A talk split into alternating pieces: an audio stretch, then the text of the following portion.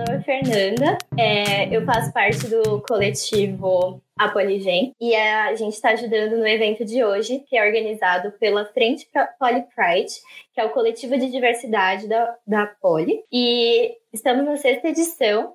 E esse ano, por conta da pandemia, vamos fazer um evento online com todo o escopo diferente, mas esperamos que atenda atenda a todos e que seja muito bom para todo mundo. É, essa live ela vai ser transmitida no YouTube e ela vai ter um modelo de dois blocos, sendo que o primeiro bloco vão ser as perguntas que a gente coletou nos nossos Instagrams, tanto da CDF quanto da Polypride, quanto da da Poligen. Eu vou passar eles rapidinho que é o da CDF é arroba cdep.polypride, é, o da Polypride é arroba frente.polypride e da Polygen é arroba a underline Polygen.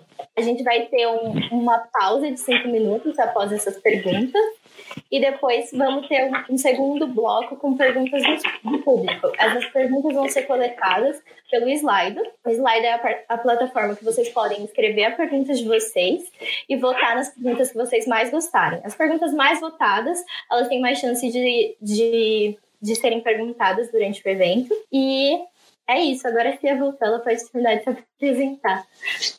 Desculpa, gente. Vocês sabem como é, né? Evento online estamos sujeitas à disponibilidade do nosso servidor de internet. E nitidamente o meu não está tão bom assim. É, meu nome é Beatriz, também conhecida como Cia, e eu sou do coletivo Frente for Pride. E acho que é isso que faltou. A Fê já deve ter conseguido levar bem depois. É, também estou é, aqui para lembrar vocês que se vocês se inscreverem no evento, que o link está aqui na descrição do, da live, e depois, no final, vocês preencherem o feedback que vai ser enviado, é, vocês, com, vocês vão ganhar automaticamente 15% de desconto no Evino na primeira compra e mais 10% nas próximas compras ao longo do mês de agosto, é, se você comparecer a um evento. Então você já pode aproveitar para assistir as nossas outras lives, tomando aquele vinho delicioso, aproveitando o friozinho de agosto também. Só sucesso. Se você participar do segundo evento, você ganha Além disso, 20% do, de desconto no 99 Pop. É isso mesmo, produção? Eu achava que era 10. Ops, desculpa, gente. É, e aí você aproveita e faz as atividades no, no dia a dia com menor exposição. Você vai no mercado e corre menos risco de pegar o coronavírus, por exemplo. E se você se inscreve em três ou mais eventos, você concorre, você vai participar de um sorteio de um ano de Netflix e também de um Vale Outback. E quantos mais eventos vocês vierem, maior a chance de vocês ganharem. Então, lembrando, se inscrevam no link aqui da descrição. E no final do evento nós vamos mandar o feedback para vocês preencherem. Eu esqueci de falar, mas o link do slide está tanto na descrição do evento quanto no chat e deve ter aparecido na hora que eu falei. E a inscrição e feedback também acho que a gente tem link na descrição. Acho só que o feedback a gente solta depois. Bom, acho que todos os avisos já passaram, né? Então vamos começar com a nossa atividade do dia, que o tema é gênero e sexualidade, uma luta por identidade. Primeiro eu gostaria de apresentar o nosso intérprete, que é o Everton Rodrigues, que está fazendo esse trabalho para gente. E agora eu vou apresentar a B. Carbonieri, e eu queria que você falasse um pouquinho mais sobre a sua história, sobre o seu canal, sobre a, a sua vertente de feminismo, sobre a doação, um pouquinho sobre você, Silvia. Oi, oi, gente. Tudo bem? Prazer. Estou muito feliz de estar aqui com vocês hoje para bater esse papo que é super necessário. Uh, meu nome é B. Carbonieri, eu tenho 29 anos, moro em São Paulo e eu venho fazendo conteúdo na internet desde 2011, quando eu criei o blog Sapatômica, onde eu abordava a cultura e sexualidade lésbica. Uh, e desde então nunca mais parei. Hoje eu estou criando conteúdo no YouTube, no Instagram, no Twitter, no Medium, todos os lugares possíveis. E eu falo sobre ativismo sapatão, sobre feminismo de uma visão interseccional, né, que eu busco sempre. Uh, e sobre psicologia também, porque eu sou estudante de psicologia no, no último ano. Ah, e sou é, não, uma pessoa não binária, a gender, que é mais uma, uma questão que faz uma, uma parte forte das minhas pautas. E você se identifica com quais pronomes? Todos. Na verdade, como eu sou, eu sou uma pessoa gênero com um alinhamento andrógeno, então eu, eu não tenho pronomes definidos. Justíssimo, interessante. Muito obrigada. Obrigada eu por estar aqui, pelo convite. A gente que agradece. Certeza que você vai conseguir contribuir bastante. É... Muito obrigada pela apresentação. Briana, Briana Nasque, você poderia contar um pouquinho sobre você pra gente, sobre ser youtuber, sobre transfeminismo, sobre a sua vida, falar um pouquinho de você? E aproveitar também para falar o pronome que você gosta que utilize. Olá, tudo bem, pessoal? Meu nome é Briana Naski e eu comecei a produzir conteúdo no YouTube no finalzinho de 2011. Eu moro no interior e eu sempre fui muito sozinha nessa questão toda de amigos, é, diversidade. A gente não encontrava esse tipo de coisa aqui. Então eu recorri à internet para começar a explorar quem eu era e interar mais sobre os assuntos da comunidade LGBTQI. Naquela época, época eu ainda me identificava como um garotinho gay, mas eu percebi que me assumir enquanto um garotinho gay e levar isso não era o que me causava um desconforto muito grande. Por muito tempo, isso foi aterrorizante, porque eu sabia que eu não estava me encaixando, alguma coisa não estava certo, mas não tinha nada que me dissesse o que era aquilo. Foi numa conversa com uma amiga que ela falou, tipo, você é queer gender. Eu, o que é isso? Aí eu comecei a pesquisar sobre toda essa questão de fluidez de gênero, não binariedade, e eu falei, meu Deus, isso é libertador de uma forma que eu nunca tinha visto na minha vida. Conseguiu me descrever de formas que eu não conseguiria descrever a mim mesma. É isso. E quando eu me entendi enquanto pessoa não binária, eu também entendi que eu poderia ajudar outras pessoas que, assim como eu, se sentiam perdidas nessa falta de possibilidade de se existir. E aí eu comecei a produzir vídeos no YouTube, comecei a compartilhar minha jornada e em 2018 eu consegui entrar no YouTube Next Up, que foi quando realmente as coisas começaram a mudar, porque eu consegui olhar para tudo isso que eu estava produzindo enquanto um olhar empreendedor e desenvolver mais ainda a minha carreira enquanto produtora de conteúdo, compartilhando as minhas questões de gênero, sexualidade e saúde mental através das minhas redes sociais. Meus pronomes femininos, Briana Naski, pessoa não binária. Nossa, perfeita. Muito obrigada. Nossa, adorei ouvir você falar. Incrível.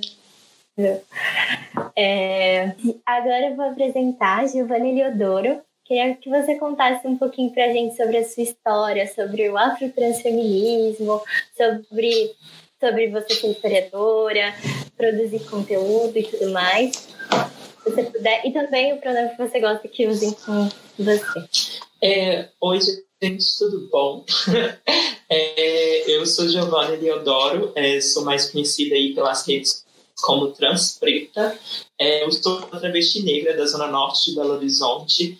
É, eu sou historiadora, comunicadora, trabalho também como produtora de conteúdo e eu costumo dizer que eu nada mais sou para além de todas essas nomenclaturas e a gente sempre se apresenta a partir do que a gente faz ou da nossa, né, que a gente já fez, etc.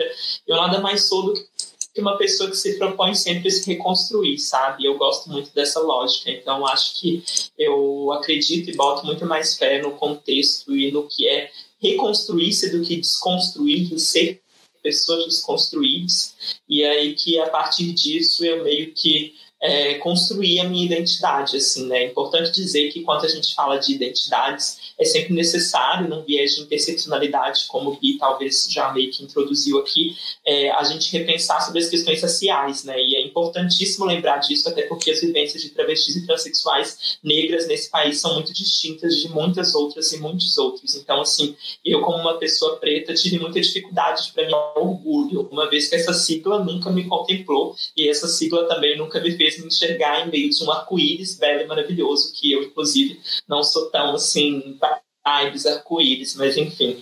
É, e aí que a partir disso eu fui meio que reconstruindo a minha identidade e trazendo cada vez mais essa roupagem e essa narrativa travesti preta e a partir disso, junto com outras travestis negras é, intelectuais, junto com Maria Clara Araújo e também com Érica Hilton, que é co-deputada de São Paulo, e Maria Clara Araújo ela é assistente parlamentar de Érica Malunguinho, que também é uma deputada preta daí do estado de São Paulo, eu acabei, junto com elas, produzindo um texto muito potente, cunhado a partir do afrotransfeminismo, que é essa lógica de pensar interseccionalidade em meio às pautas LGBTQIA+, também em meio ao movimento negro, em meio também ao feminismo e de diversas outras narrativas que eu acho que a gente pode conversar daqui em diante.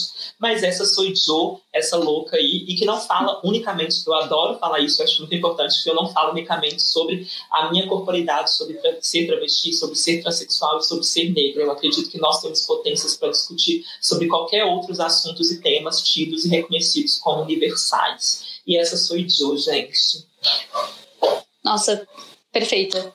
Sério. Nossa, adorei muito também. É... Estão me ouvindo bem? Porque acho que meu microfone estava um pouco baixo. É... Tá ótimo, Fê.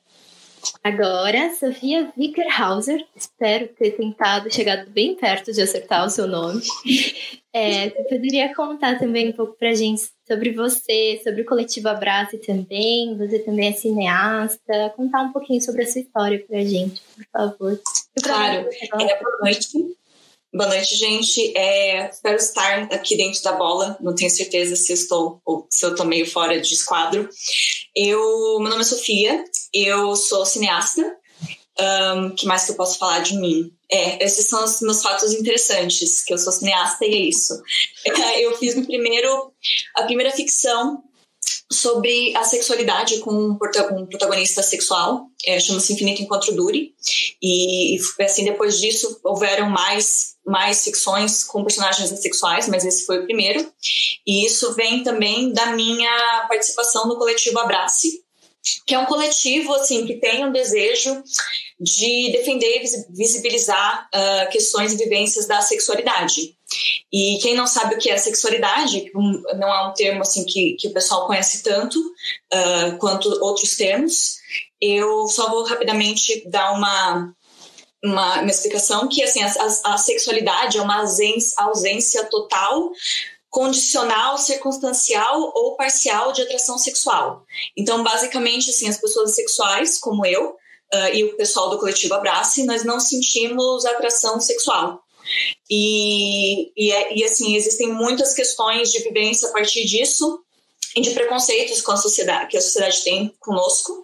E, e a gente, assim, tenta trazer visibilidade para essas questões e para esses assuntos. E, e, é basicamente isso assim que a gente faz. A gente e come muito bolo a gente né se diverte bastante mas tenta também trazer assim é, tenta desmistificar questões tenta trazer realmente informação para o pessoal que tá que nunca vai falar e está muito perdido e tem muito tem muitas concepções erradas que não que, são, que não são baseados em nada, né? São achismos das pessoas que machucam muita gente. Então é isso que a gente tenta só é, ensinar, basicamente, e levantar discussões, levantar debates a respeito. Nossa, extremamente necessário e relevante, né? Ainda mais agora que a sociedade está fazendo um pouquinho de esforço para melhorar um pouco nesses aspectos. Bom, nossa, muito bom mesmo conhecer um pouquinho mais de vocês. Tinha muita coisa que eu não sabia, então muito obrigada. E para começarmos então a etapa de perguntas, o que exatamente é gênero, que tanto falamos? Quais os estereótipos ligados a ele e por que isso é tão importante para a causa LGBTQIAP+. Quem se sente mais confortável para começar falando sobre alguém? Pode ir, Gi. B, sou. É... B, Briana. Desculpa, você pode repetir a pergunta para mim, por favor? Claro. O que exatamente é o gênero que tanto falamos? Quais os estereótipos ligados a ele? E por que isso é tão importante para a causa LGBTQIAP+. Ah, cara, eu tenho refletido bastante sobre isso, sim. Os gêneros, pelo menos da, da concepção do, dos meus estudos, o gênero, eles são papéis construídos, né, pela sociedade. Então, nós temos é, papéis que carregam estereótipos, como, por exemplo, um papel de uma mulher que ela deve carregar consigo uma feminilidade, uma certa submissividade, uh, sentir atração pelo, pelo sexo masculino, enfim, né? A gente tem todos, ou no caso o oposto, né? Que a gente vive num mundo binário. Então a gente divide as pessoas em duas, em homens e mulheres. E aí o homem ele seria o cara machão, o cara corajoso, o cara que não chora, o cara uh, que joga futebol, que gosta de esportes. Então a gente tem uma sociedade binária que ela se constrói em torno dessas duas, desses dois gêneros binários e dos estereótipos que são impostos a esses gêneros binários. É, e eu acredito que é essencial a discussão sobre a questão dos papéis de gênero, porque a gente está rompendo com eles. Porque é 2020, a gente sabe que não existe esse mundo binário, né? Que ele é criado, que ele é ilusório porque na realidade existem pessoas com diversas identidades, essas pessoas existem, elas precisam ser ouvidas, precisam ser conhecidas. Então, não existe só cis, não existe só homem e mulher. É, as concepções do que é um homem, do que é uma mulher, elas já não são mais as mesmas de antigamente. Então, acredito que é por isso que é tão essencial a gente conversar sobre tudo isso. Eu, por exemplo, tô aqui, né, como pessoa não binária. Eu não sou nem homem nem mulher, sou a gênero. Então, eu existo, galera. Vamos, vamos conversar sobre a minha existência e, e a minha identidade, quem sou eu nesse mundo, meu papel nesse mundo. Adorei. Mais alguém se sente confortável para falar? Queria complementar a B? Ah, eu posso ir, sem problema nenhum. Arrasa. Fique à vontade. Quando eu paro para pensar sobre o que é gênero, eu gosto sempre de olhar para uma perspectiva histórica. E quando você estuda a história, a construção da sociedade, diferentes culturas e o desenvolvimento dela, você entende que o que eles entendem como gênero é algo que eles deram um nome para uma corporalidade ou uma expressão diferente dentro do contexto no qual eles vivem. Então a gente teve culturas onde tínhamos o matriarcado como grandes estruturas, mulheres no poder, no comando, na caça, e a gente tem outras estruturas onde tem a mulher como serviçal, pessoas com vaginas como serviçais, as pessoas com pênis sempre naquelas ah, é, deveres mais robustos de construção, caça e afins assim por diante. Quando a gente olha para nossa para nossa sociedade aqui no Brasil especificamente, no Ocidente como um todo, a gente entende que isso é um resquício de uma construção, uma revolução cristã que se baseou em um sistema é, binário machista e racista e que a gente continua levando até hoje. Então, o que a gente entende por homem e mulher na nossa sociedade não é uma regra ou algo que sempre esteve lá ou algo assim incondicionável, imutável. Foi uma regra que foi imposta para a gente no início da Revolução Cristã e que a gente continua arrastando como resquícios dos nossos colonizadores, entende? Porque quando a gente fala sobre a população indígena, que já estava no Brasil, essas estruturas eram diferentes. Quando você estuda outras sociedades, a gente entende como o que eles entendem por gênero, o que eles entendem por homem ou por mulher, ou assim por diante, é completamente distinto do nosso e a realidade deles não tão inválidas. Então, acredito que esse processo todo de reconhecer o que é gênero e como nós, enquanto sociedades, ao decorrer do tempo, criamos essas denominações, a gente pode quebrar essa estrutura de poder construída baseada basicamente nessa estrutura binária de homens no topo, mulheres lá embaixo, porque quando a gente principalmente entra com essas é, variedades de gênero como a não binariedade apresenta, a gente coloca em xeque como assim alguém que tem pênis tem que ser assim ou assado, o porquê alguém que tem uma vagina tem que agir de tal forma. E tem pessoas que não têm necessariamente só uma vagina, pode ter um escroto lá dentro, tem variedades infinitas da intersexualidade que a gente encontra pela sociedade. Então, entender a construção de onde surge o gênero e como ele é formado permite com que a gente questione os padrões impostos pela sociedade e é aí que a gente encontra os caminhos para começar a mudar tudo isso. Nossa, eu não sabia dessa parte da construção de gênero dos indígenas. Que interessante. Eu queria complementar uma coisa. Vocês estão conseguindo me ouvir? À vontade. É, Estamos sim, Gi. Só complementar, porque eu acho que a, a Bri trouxe assim, um, um contexto muito maravilhoso e que super me contemplou e que eu queria pegar um gancho um pouco na fala dela assim também, né? Que quando a gente fala de construção de gênero e a gente fala da construção do, do que é gênero em si, a gente precisa de considerar que o gênero por muito tempo ele passou por um momento de, eu não sei, vocês estão conseguindo me ver, me visualizar? Estamos sim. Ah, sim. sim. É porque pelo, pelo YouTube na plataforma eu não estava conseguindo ver, e aí eu fiquei um pouco em dúvida, mas enfim, que tá bom.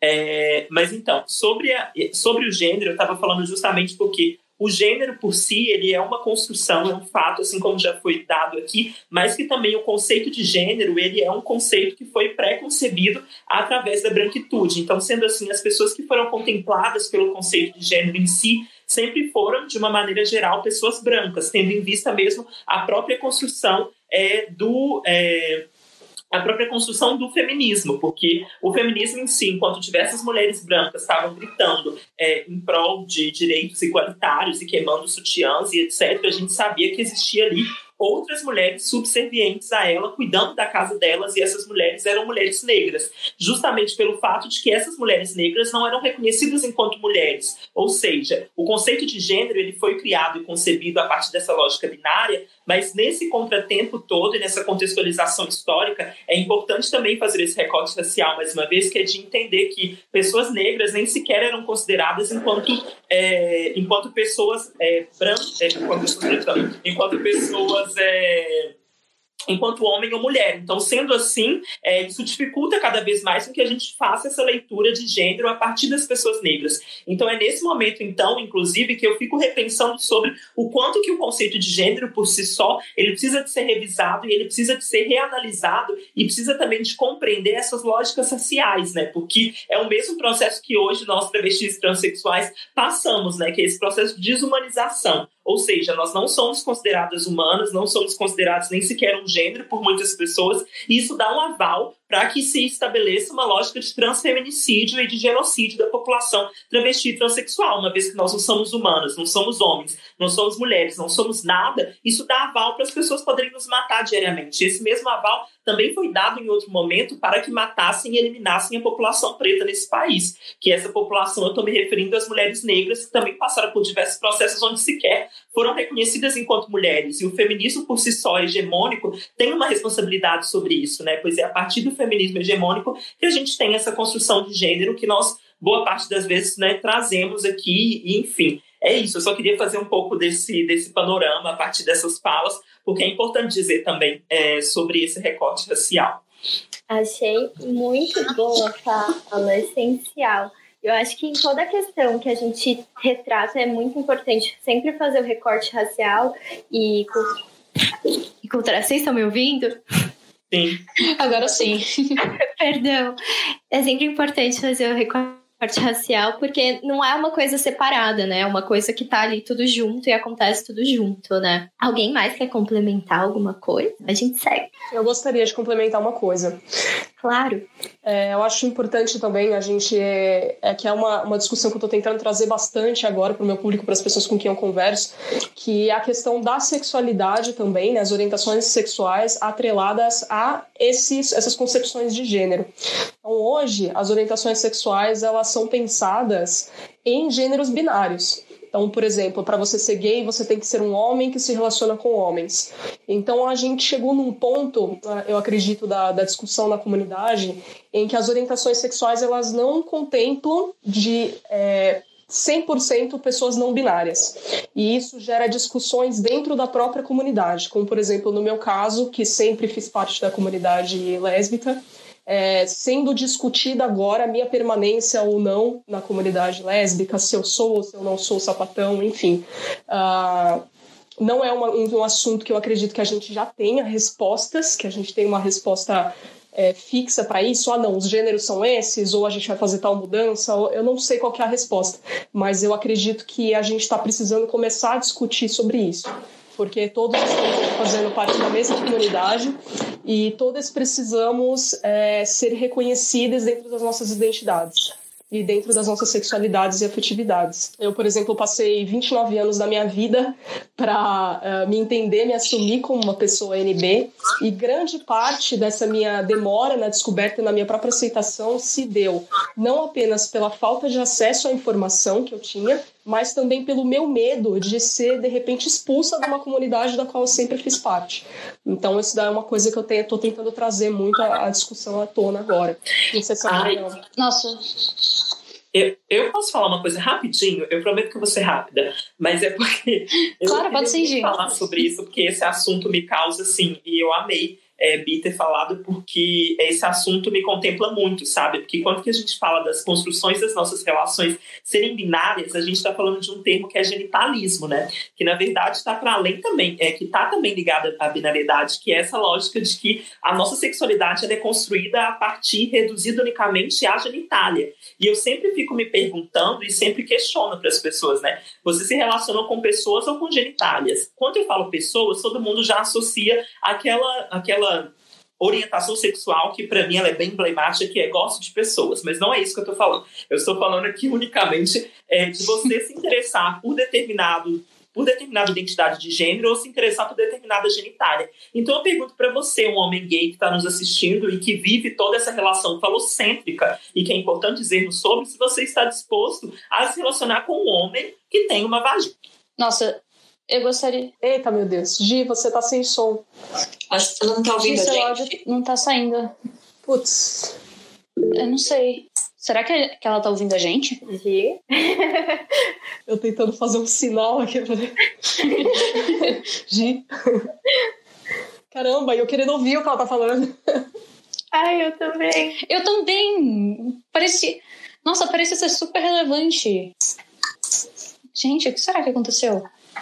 Manda uma mensagem no WhatsApp, às vezes pula aí pra ela a mensagem. Ah, agora ela percebeu, eu acho. É. A Gi saiu. Nossa, eu gostaria de dizer que vocês são perfeitas. Vocês já previram qual seria a próxima questão que eu ia colocar. Acho que tá todo mundo na, na mesma vibe ali, querendo a mesma discussão, né? É, tá tudo caminhando para Nossa, sim, lugar. muito sim. Puxa. Eu gostaria muito que ela repetisse tudo. Nossa, eu também. Eu quero muito ouvir o que ela tem pra falar. Sério. Então a gente vai esperar uns minutinhos ela voltar. E aí. Ai, Tava conseguindo ver e ouvir todo mundo, mas eu não tava conseguindo. Não tava conseguindo. Não tava saindo som, achei estranho, mas enfim. Gi, a Eita. gente pode te Nossa, pedir, por mas- favor, pra repetir, que a gente quer muito ouvir o que você tinha pra falar. sim. Ai, sim. Cortou gente, o áudio quando você eu tava fal- perguntando então, pros eu- homens gays. Isso. Ah, tá. Tá bom. Então, ótimo. Eu vou voltar nesse ponto. Mas, é, é gente, contextualizando o que eu estava falando, eu estava falando justamente da questão dos homens é, gays em si, se eles estão predispostos a se relacionarem com é, homens que têm uma vagina entre as pernas e não homens que têm é, um pênis, né? E a partir disso eu também voltei uma retórica de questionamento para as mulheres lésbicas, né? Que inclusive é um contra-argumento que boa parte de feministas radicais utilizam para poder invalidar pautas de travestis transexuais, que é que se elas estão dispostas, enquanto mulheres lésbicas, a se relacionarem com mulheres que não têm uma vagina, mulheres como eu, que têm pênis entre as pernas, ou travestis, entendeu? Vocês estão dispostas a se relacionarem com mulheres como eu, assim como também essa, essa retórica, esse questionamento é válido também para as pessoas héteros cisgêneras, se elas estão com, é, dispostas a se relacionarem com pessoas não unicamente pela sua genitália, né? Mas a partir de outras possibilidades e da construção da sua identidade. Então, eu estava falando de genitalismo, meio que interrompeu aqui, mas era um pouco desse contexto que eu queria trazer. Nossa, muito relevante mesmo. Vocês já entraram mais ou menos na nossa próxima pergunta, que eu ia perguntar praticamente isso. É, porque também tem aquela galera levantando a bandeira para começar a utilizar termos como ginesexualidade, androssexualidade, porque as sexualidades de hoje em dia estão muito atreladas ao binarismo de gênero mesmo. Alguém que auto se denomina lésbica, por exemplo, a sociedade já enxerga ela como uma mulher por ter se denominado lésbica. Aí eu queria saber também um pouco é, sobre a opinião de vocês quanto a esses termos. Bom, Bê, você- posso, posso falar? Nossa, à vontade, Briana. É, eu, já refleti muito sobre a utilização desses termos e eu acho que termos novos não são ruins. Eu vejo muita discussão sobre pessoas que simplesmente não têm a mínima vontade de tentar se esforçar para entender o mundo no qual a gente vive, como a gente pode fazer outras pessoas que não vivem o nosso contexto se sentir confortável. Então, novos termos vêm porque existe uma necessidade por aí. E hum, esses termos Eu acho que são válidos, eu acho que são interessantes. Mas o problema é que às vezes a gente está tentando, e isso eu estava refletindo sobre essas últimas conversas que a gente fala, às vezes a gente está tentando introduzir novos termos para a sociedade como geral, sendo que a gente não tem literalmente nenhum entendimento de quem está dentro da nossa comunidade, sabe? E, essa é uma problemática que eu enxergo muito grande, é, que às vezes há uma discrepância muito grande dependendo da sigla, sabe? É, homens gays tão interessados em saber sobre as pautas e reivindicações de homens gays brancos. É, e aí a gente tem lésbicas que literalmente só se importam com a sua realidade, não quer saber de travesti, que história é essa, mulher? De... É tipo assim, existe uma discrepância muito grande dentro da nossa comunidade que às vezes a gente tem que encontrar, eu não sei como, mas a gente precisava encontrar uma forma de introduzir o assunto para dentro da comunidade para ver se isso ramifica para fora. Então, discutir sobre esses termos, a utilização desses termos, vai do ponto de educação de base, e eu não sei nem se a gente tem essa educação de base ainda, sabe? Entender o que, que é uma orientação sexual, entender o que é o desejo, entender o que, que é uma atração sexual, entender o que é romanticidade, sabe? Literalmente o básico para a gente poder discutir sobre novas formas de denominar como a gente se relaciona com outros humanos e como isso interfere na vida de alguém. Eu mesma uso a definição enquanto é, demissexual, que é algo que define muito bem a forma como me relaciono com outras pessoas. Só que a demissexualidade, da forma como eu vivo, não é exatamente a descrição geral, sabe? Quando a gente fala sobre formas diferentes de estar no aspecto ACE, existem vivências diferentes, sabe? Ninguém é igual a ninguém, da mesma forma que a vivência do gênero. Outra pessoa, uma pessoa não binária não é igual a outra pessoa não binária, cada um vive de uma forma diferente. Então, introduzir esses conceitos básicos, eu acho que é quase um caminho lógico para a gente também introduzir esses outros termos. Mas eu vejo muita dificuldade e essa barreira que a gente sofre dentro da própria comunidade, entende? Uhum. Nossa, entendo super. Eu e ainda entrando um pouquinho. Não, agora eu posso fazer um adendo? claro, B, à vontade. Não, é assim, 100% Concordo absolutamente, Briana, maravilhosa. É, só gostaria de, assim, dar, dar uma, uma, visão, assim, eu acredito que esses termos, o androssexual e genesexual, eles não necessariamente, a, a gente poderia pensar neles como um termo substitutivo, mas talvez como termos que definam uma outra forma de sexualidade e de afetividade, que, por exemplo, uh, na genissexualidade estaria implicando que a pessoa sente atração por uma performance de feminilidade. Então, por exemplo, eu me relaciono com pessoas que se identificam como mulheres ou pessoas não binárias com alinhamento feminino. É, se eu ver um homem cis, digamos, performando feminilidade, eu não sinto atração por ele. Mas a ginessexualidade implicaria que eu sentiria atração por essa pessoa. Então não é um termo com o qual eu me identifico, em pessoa que sempre se identificou como lésbica, como sapatão. Então, mas eu, assim como a Briana disse, eu não olho para esses termos como termos que devem ser excluídos e não levados em consideração. Eu acredito que tenham pessoas que têm essa sexualidade e que, se elas se identificam com esse termo, é, um, é uma pauta válida que a gente deveria discutir. Uhum. Nossa, com certeza. Entrando um pouquinho mais na parte do espectro ACE, é, acho que a Sofia deve viver mais isso. Como que vocês da comunidade ACE é, costumam lidar com, por exemplo, quando você pensa em um homem, por exemplo, é, cis LGBTQIAP+, você automaticamente imagina que ele é homossexual ou bissexual, ignorando as outras sexualidades como a ACE. Por que vocês acham que, tipo, essas coisas acontecem? Como vocês acham que isso poderia ser mudado? e também as problemáticas relacionadas a isso. Acho que ficou um pouco confuso. Qualquer coisa eu posso repetir. Eu acho que eu entendi, então vamos ver se eu entendi. Conforme eu respondo, você vai me, você vai me moldando aqui, tá? Se eu for se eu sair numa tangente. Beleza. Eu acho que assim, a assexualidade é um termo que tá aí correndo há pouco tempo. Então, poucas pessoas sabem o que significa, e, e, dentro mesmo da, da comunidade LGBT é um termo que, as pessoas, que o pessoal mesmo não, não sabe o que significa, não entende o que é. E então acontece realmente de tipo ah, um, de haver um pagamento e haver uma coisa tipo assim você vê um homem com outro homem e você fala, ele é gay. Porque é, é uma. É, nós somos criados para entender isso, né? Porque o que, que, que a gente entende, né? O que, que a, a, a sociedade e a mídia em geral entende? Existe heterossexual, existe homossexual, e se você é assim, se você é mais é, assim, uh, se você sente que você é mais é, entrosado nos assuntos, você também defende a bissexualidade, né? Você, você assume que a bissexualidade existe. E só. Só existe isso, é seu espectro, você não tem direito a mais nada, não existem outros termos.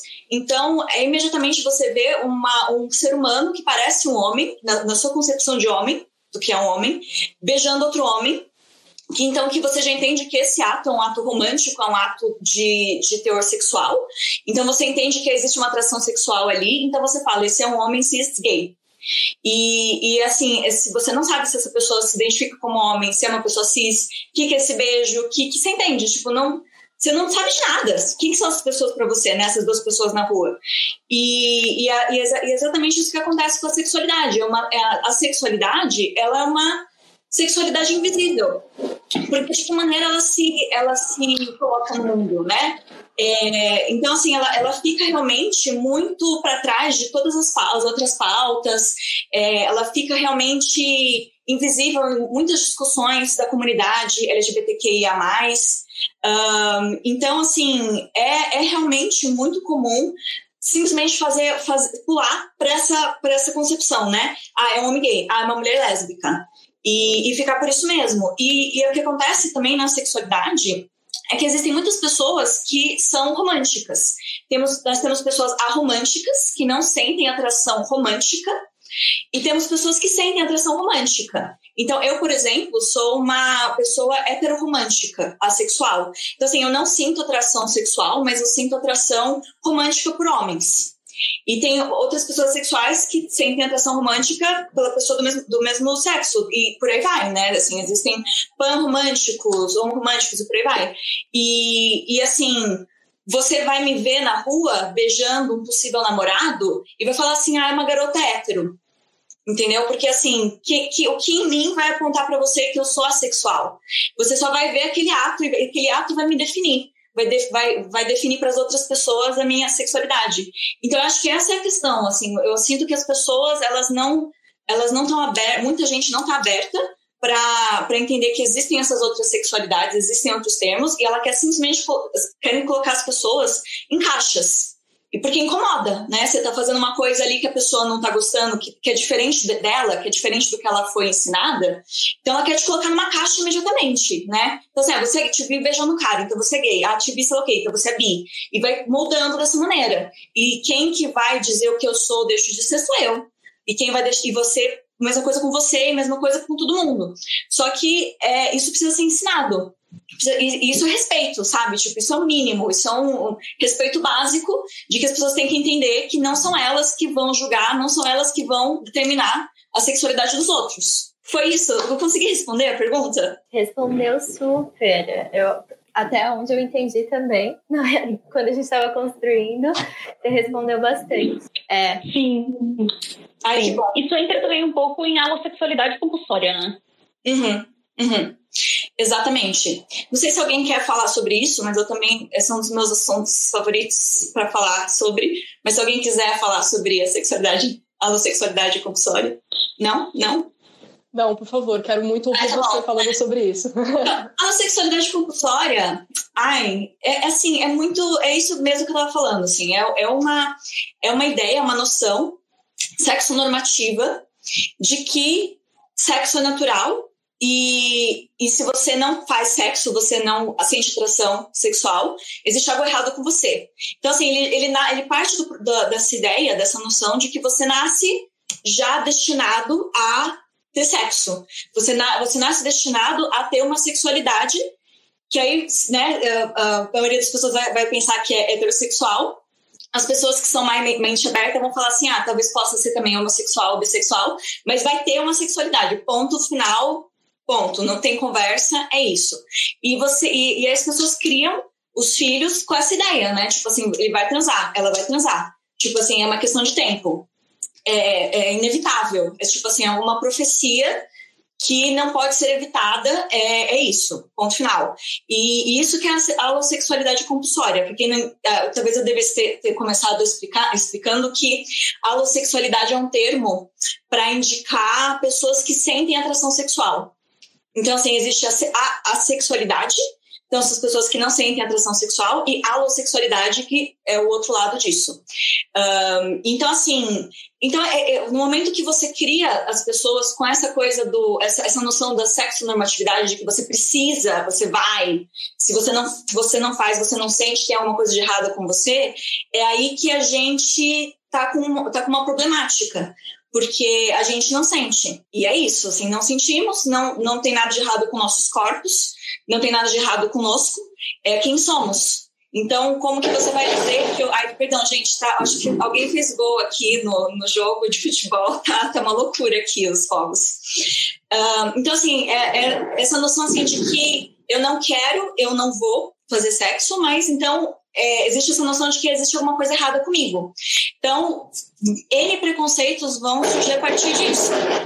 Seja uma patologização da, da sexualidade, então médicos que vão falar que existe alguma coisa errada com o seu corpo, existe alguma coisa errada com a sua mente, que precisa ser consertada com hormonização compulsória, com, é, é assim, experimentos ridículos é, e assim conselhos muito errados de vida, é, seja por um, seja por uma assim agora eu vou falar só uma, uma palavra que pode ter um gatilho aqui para algumas pessoas é, peço perdão por isso mas já, já deixo avisado que é um estupro o estupro corretivo que é uma coisa que acontece em muitos outros membros também da, da comunidade LGBTQIA+, e também acontece conosco, que é essa ideia assim de que ah, é, tanto pode vir de um estranho pode vir de um, de um, parceiro romântico sexual, assim, tipo, eu vou, vou consertar essa pessoa sexual, porque tem uma coisa errada com ela, e o meu pênis de ouro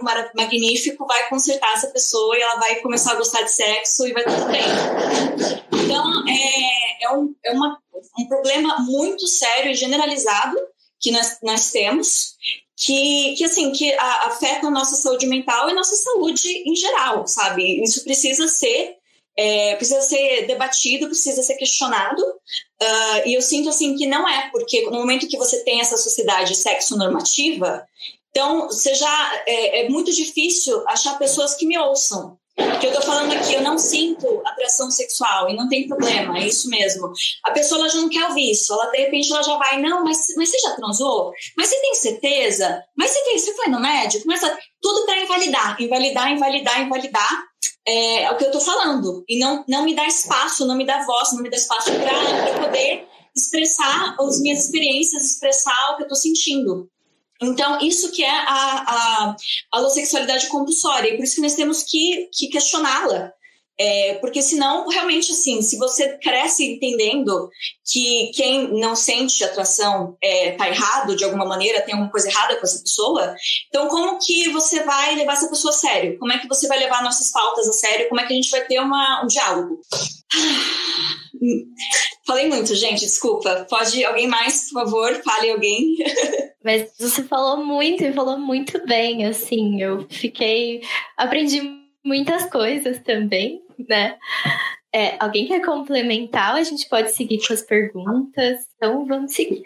É, a gente está falando de sexualidade e aí, entrando um pouco dentro do, do movimento feminista, a gente tem um momento em que foi visto como uma revolução sexual, né, dentro do feminismo, que, que começou a ter debate sobre gênero, sobre sexualidade, a diferenciação de gênero, de sexo, todo esse momento dessa revolução. Tiveram vários, vários nomes que debateram sobre isso. É, vocês estão me ouvindo bem? Ah, ótimo.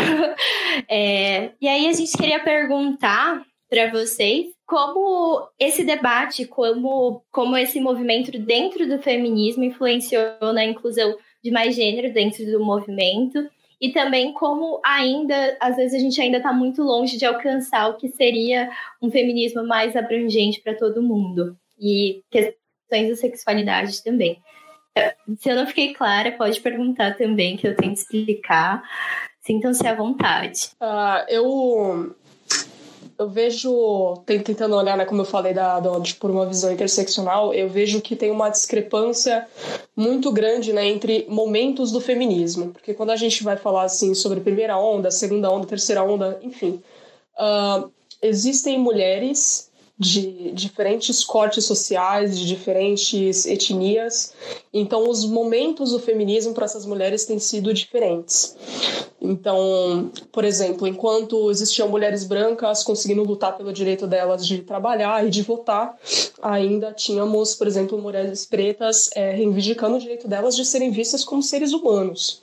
Né, como pessoas. Então, como, como a nossa colega Agi disse, então, agora a gente também entra num, numa discussão entre que a gente vê a parte do, do feminismo de, de mulheres brancas discutindo questões como o direito uh, à liberdade sexual, à liberdade com seus próprios corpos, uh, enquanto em contrapartida a gente, eu escuto, vejo muitas pessoas no movimento feminista negro discutindo justamente a hipersexualização de, dos corpos e das identidades de mulheres pretas.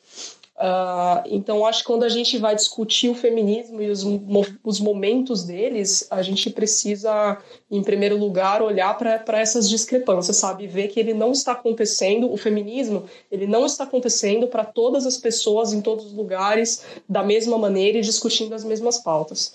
Eu só queria fazer esse, esse, esse adendo, e aí, se alguém está aí continuar a discussão. Eu queria complementar, assim, acho que você falou super bem. Eu queria muito complementar no sentido de que é um questionamento que eu sempre faço também, né? inúmeros questionamentos, sabe? Perguntando se as pessoas se relacionam com pessoas ou com genitárias, mas um outro questionamento é até onde o seu feminismo vai, né? E se o seu feminismo emancipa as minhas e os meus. E eu pergunto isso a partir de um momento da minha vida, né? Um momento em que eu percebi envolvida ali com a militância a todo vapor, com o ativismo dentro da universidade, agora já, já me me formei, etc., eu percebi há alguns anos atrás, na época do. Eu estou dando aqui esse panorama para poder introduzir o que eu vou falar, mas foi na época do impeachment da Dilma, e eu estava nas ruas gritando, fora Temer, não sei o que, que não sei o que. E aí eu cheguei em casa um dia muito triste com a conjuntura política e chorando, falando com a minha mãe sobre feminismo, etc. Minha mãe é uma mulher negra, né, que ela estudou até a, ao quarto ano do ensino fundamental, né? A minha família, eu sou a única pessoa de toda a minha família que tem uma graduação, é, então isso tem um marcador que para mim não é bom, porque as pessoas realmente falam, ah, você deveria ter orgulho de ser a primeira pessoa. Não, eu gostaria de ser a centésima, oitagésima pessoa da minha família ter me graduado. Isso não é um motivo de orgulho para mim. É, claro que isso é algo importante para a mudança de um panorama, né? Mas a partir disso, a minha mãe ela estudou até o quarto ano do ensino fundamental, então a minha avó era uma mulher preta também, analfabeta, analfabeta e etc. E aí eu cheguei em casa chorando e deitei no colo da minha mãe e etc. E ali eu falando com ela, falei, não, porque o Temer, que não sei quem é minha mãe, por que você tá chorando? E eu por conta disso e por conta daquilo e que não sei o quê. E a minha mãe falou assim, quem é Michel Temer? E na época, em todos os jornais, em todos os lugares, estava todo mundo falando sobre Michel Temer, estava todo mundo falando sobre impeachment da Dilma, estava todo mundo... Eu estava nas ruas gritando com um, um, par de gente sobre isso, estava falando ali sobre feminismo, sobre é, nenhuma menos e etc. E aí eu percebi que haviam várias a menos. incluindo a minha mãe, incluindo todas as outras que integram o meu linear, a minha quebrada, os lugares aonde eu percorri. E eu entendi que o feminismo a partir daquele momento, assim como as minhas lutas e meu ativismo, ele não chegava onde ele tinha que chegar.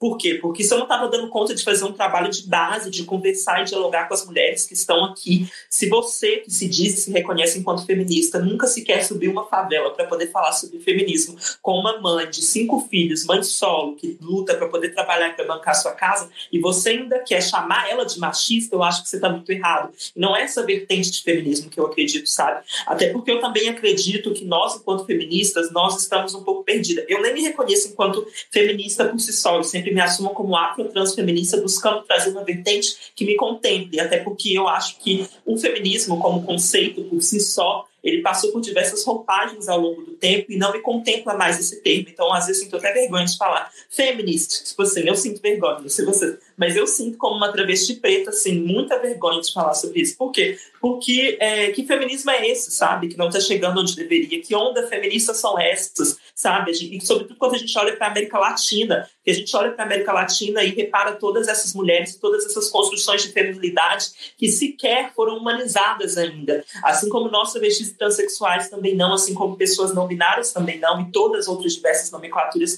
que integram esse debate que a gente está trazendo.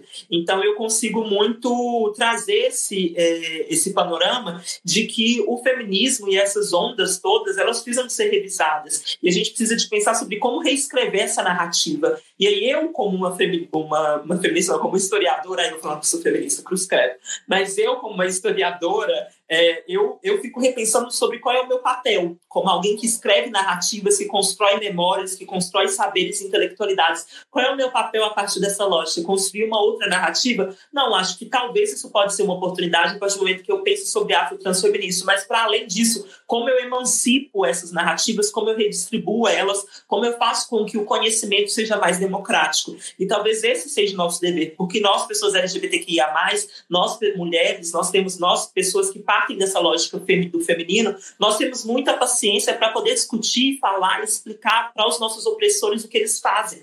Mas a gente tem preguiça, a gente tem, tem, tem neura, tem problema de explicar para outra mulher, sobretudo preta, periférica, travesti ou transexual, porque ela está sendo machista. E aí eu fico impressionada, porque aí entra no Instagram, por exemplo, agora a gente está em quarentena, entra numa rede social, vê alguma dessas grandes páginas, perfis feministas, quando alguém vai lá comentar alguma coisa escrota, todo mundo, não, que você foi machista, que não sei o que, que não sei o que, e cada textão imenso. E aí, quanto é para explicar para pessoas como a minha mãe, o que é feminismo, ninguém tem paciência. E aí eu fico repensando o que vocês estão fazendo, que feminismo é esse? Que construção de narrativa é essa? Que discurso é esse? Porque para mim ele é vergonhoso.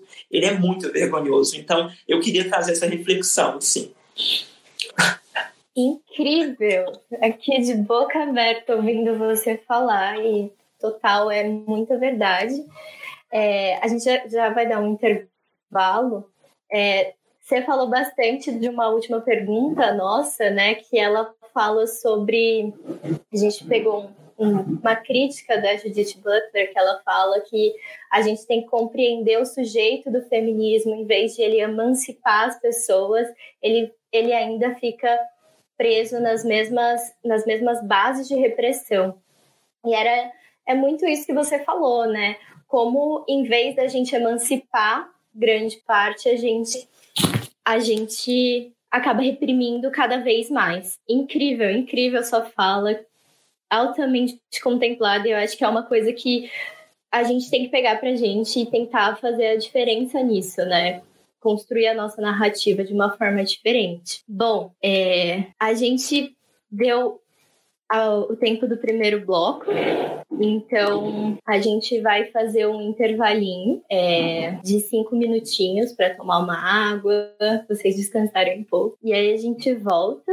Aí eu queria relembrar os prêmios né, que a gente tem no Evino, no 99 Pop, que é você participando de um evento, preenchendo feedback, e também a inscrição. Também concorrendo, se você for a três ou mais eventos, a um ano de Netflix e vale presente da Outback. E não esqueça de e não esqueça de preencher o feedback, que a gente vai soltar no final do evento. É, lembrando que são cinco minutinhos e a gente vai deixar a vinheta passando e aí a gente volta.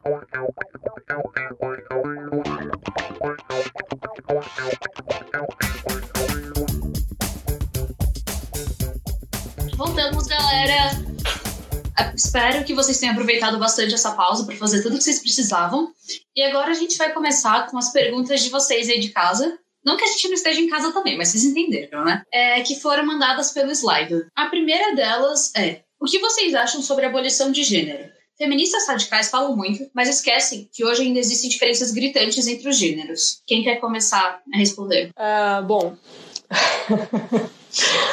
Eu acho que tem muita coisa para a gente analisar. Essa é uma pergunta que ela foi feita de forma muito ampla, mas ela teria que ser um pouco mais aprofundada para a gente responder adequadamente, né? Se eu for considerar a abolição de gênero do ponto de vista do feminismo radical, eu não concordo, porque para começo de conversa, o feminismo radical ele enxerga gênero é, de uma forma binária, né? Ele não inclui pessoas trans na, na questão de gênero, eles acreditam em sexo biológico. O feminismo radical ele é todo ele é todo pautado em reducionismo biológico, né? E para mim isso já é uma grande problemática sobre a abolição de gênero. E em segundo, eu não acredito que a abolição de gênero sozinha seja uma solução para nossa sociedade. É, eu tenho uma a visão, né, que vem do, do marxismo de que a sociedade ela sofre os três pilares de opressão, né, a opressão de gênero, a opressão de classe e a opressão de raça.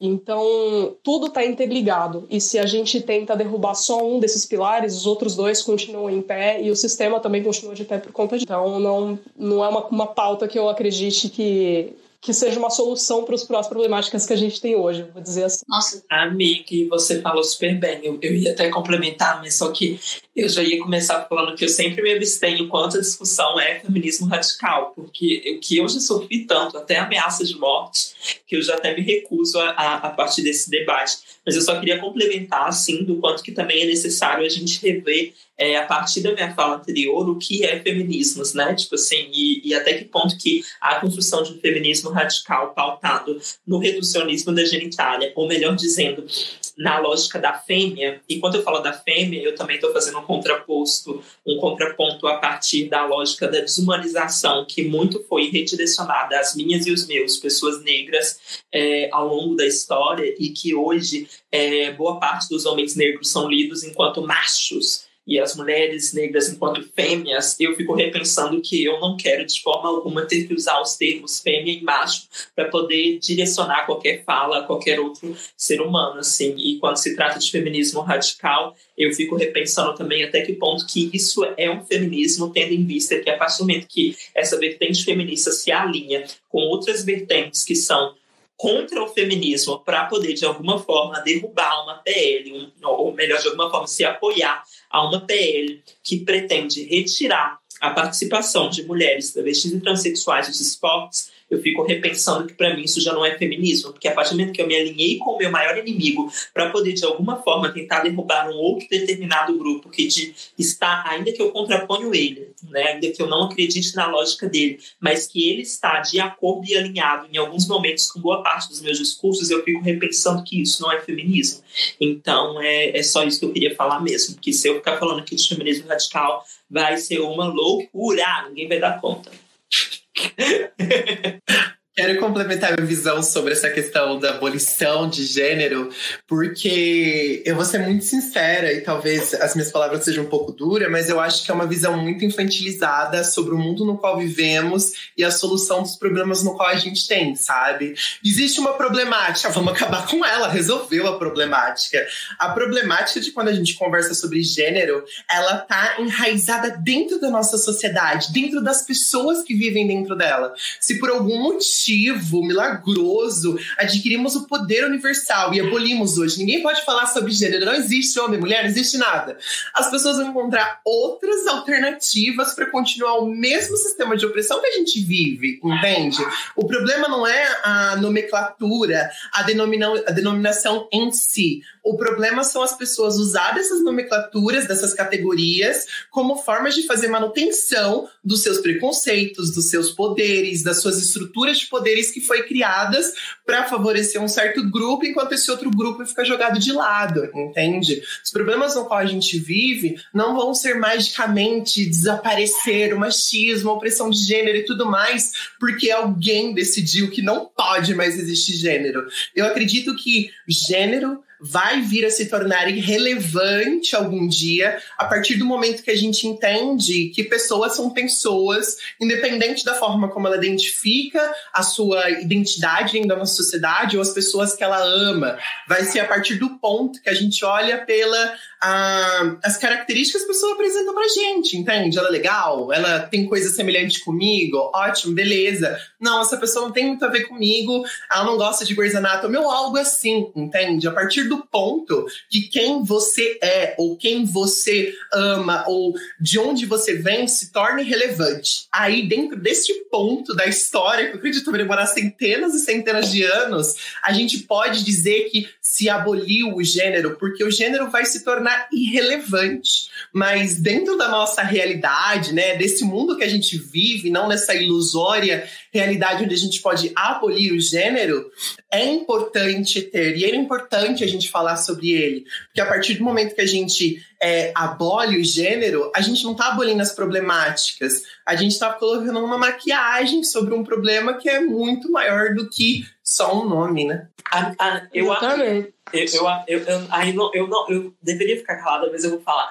Porque, olha só, por um viés historiográfico e antropológico, eu sinto muito dizer para vocês, mas eu vou acabar com a esperança de muitas pessoas. Não das pessoas que estão participando aqui falando, mas as pessoas que estão assistindo, talvez. Gente, nunca vai acontecer isso. Pelo menos assim, para as próximas décadas, séculos, isso não vai acontecer. Então, cai na realidade, fica tranquilinha, porque isso não vai acontecer. Sabe por quê? Porque, por uma lógica da sociologia, da antropologia, da historiografia, sempre nós, seres humanos, vamos estar recriando e criando novas e outras possibilidades de desigualdade e de opressão. Então, não creia na sua cabeça que um dia o racismo vai acabar, um dia o machismo vai acabar, porque não vai acabar, gente. Ah, não vai acabar, sabe? porque a não ser que a gente vá para uma outra terra, para Marte, ocupe lá e faz uma outra coisa e recrie todo mundo que você queira e ache justo. Mas não vai acabar porque nós sempre, ao criarmos relações sociais um com os outros, nós sempre estamos criando relações de alguma forma conflituosas e que nós somos diversos. Então, sendo assim, sempre vão haver essas adversidades de pessoas e de opiniões e sempre determinado grupo vai ser oprimido em prol do outro. É muito triste falar isso, eu sei, eu acredito em várias vertentes, inclusive estudo um pouco sobre marxismo e etc. E toda essa lógica, mas assim, vamos cair na realidade, porque assim, isso não tá para a gente, para as próximas gerações isso não vai acontecer. Se um dia Jesus Cristo voltar na Terra, eu deixo para vocês pensarem se ele vai voltar ou não, aí quem sabe, né? Eu acho que é uma outra questão. E tem uma outra questão também, né? Porque assim, as pessoas vão discutir a abolição de gênero, mas de que gêneros que, que a gente está falando, né? Que opressão é essa de gênero? Porque isso, essa é uma discussão completamente ocidental. Se você chegar numa aldeia, por exemplo, para discutir abolir gênero, eles vão rir da sua cara, porque a relação que essas pessoas, por exemplo, os povos originários, têm com estruturas de gênero é completamente diferente da nossa visão ocidental. Tanto que, por exemplo, mulheres indígenas não se, é, é, não se sentem representadas pelo feminismo que existe hoje, mais uma vez, né, mais um grupo, porque as pautas indígenas já contemplam homens, mulheres e outras identidades de gênero de forma igualitária, de forma é, igualitária. Então, essa também é uma discussão muito ocidental e a gente tem que parar de olhar para o mundo como se o mundo inteiro fosse ocidental e querer discutir uma problemática do mundo inteiro com essa visão nossa, né? A gente tem que sair um pouco da nossa bolha. É isso. Incrível, gente todas as complementações de vocês e acho que acho que respondeu muito bem a pergunta. É, tem uma próxima pergunta aqui que fala cada vez mais nós questionamos os estereótipos de gênero.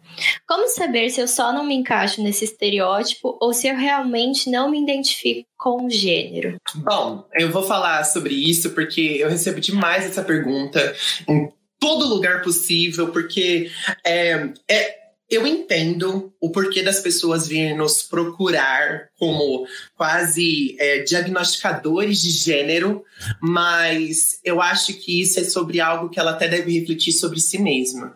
Porque, pelo menos eu, quando eu discuto sobre questões é, de pautas trans, sobre gênero e afim, eu falo sobre uma revolução onde você é a pessoa que define a sua vida. Você é que define o que você está existindo, aonde você vai caminhar, qual é o passo que você vai dar.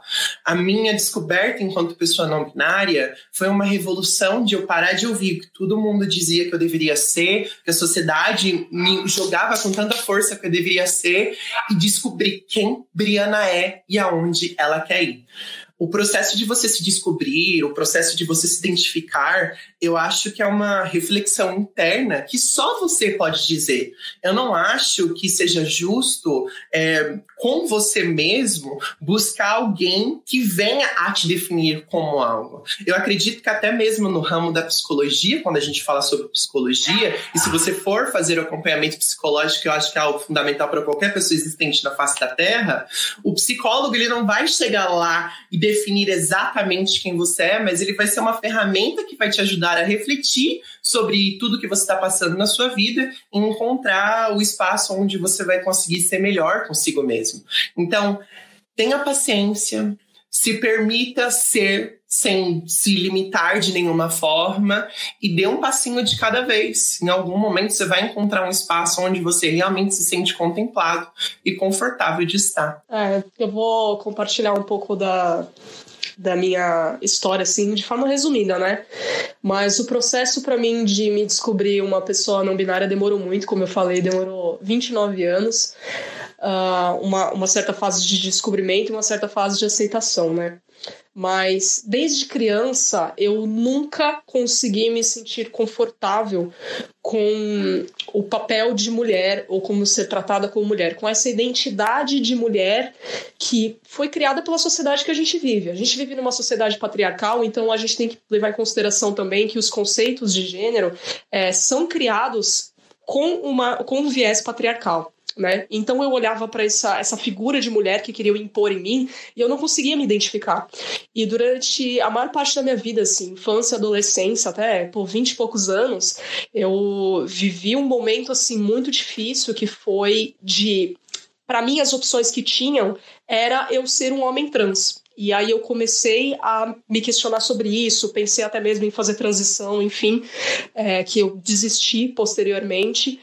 E hoje, hoje com a visão que eu tenho sobre mim, eu vejo que eu não tenho identificação alguma como homem ou como masculino. É, e que fazer uma transição teria não, não teria sido a melhor escolha para mim. E tudo isso demorou para vir para mim. É, por falta de informação. Mas você perguntou assim, como que você sabe que você não pertence a um gênero? Cara, eu acredito que é a mesma coisa de, de orientação sexual. É a mesma coisa de você ser assexual, que você, você sabe que você não curte sexo. Você sabe por quem você sente atração. É uma coisa que vem de forma natural. E eu, quando eu olhava no espelho, eu não conseguia me identificar com esse gênero, com esse papel que estava sendo imposto para mim. É uma coisa que eu me sentia deslocada. Eu me sentia. É deslocada mesmo, é a palavra, sabe? Eu tentava me encaixar naquilo a todo custo, mas no fundo, no fundo, na minha alma não é não era como eu me via.